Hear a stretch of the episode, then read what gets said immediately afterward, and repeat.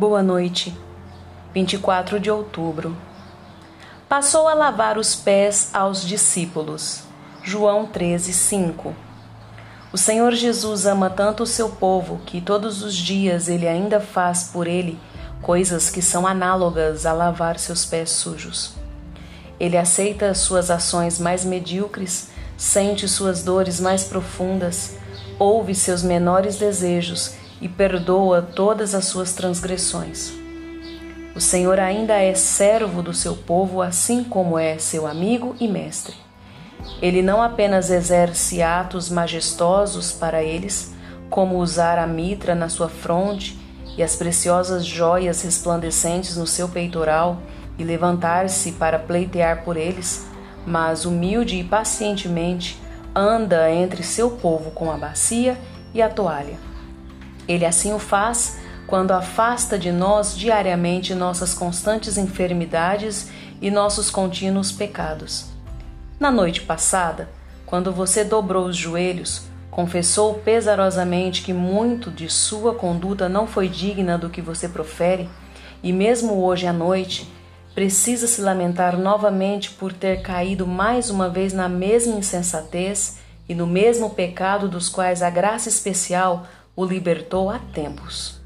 Contudo, Jesus terá grande paciência com você. Ele ouvirá sua confissão de pecado e dirá: Quero, fica limpo. Ele outra vez aplicará o sangue da aspersão e proclamará paz à sua consciência e removerá todas as manchas. É um grande ato de amor eterno Cristo absolver de uma vez por todas o pecador e colocá-lo na família de Deus.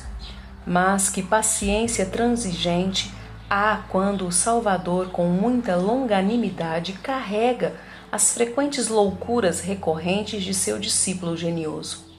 Dia a dia, de hora em hora, lavando as múltiplas transgressões de seu filho rebelde, mas, ainda assim, amado. Secar um dilúvio de rebelião é algo maravilhoso mas suportar constantemente ofensas repetidas, tolerar sua paciência sendo colocada à prova perpetuamente, é de fato divino. Enquanto encontramos consolo e paz na purificação diária de nosso Senhor, sua influência legítima sobre nós será para ampliar nossa vigilância e avivar nosso desejo por santidade. Isso é verdade na sua vida? Devocionais Charles Spurgeon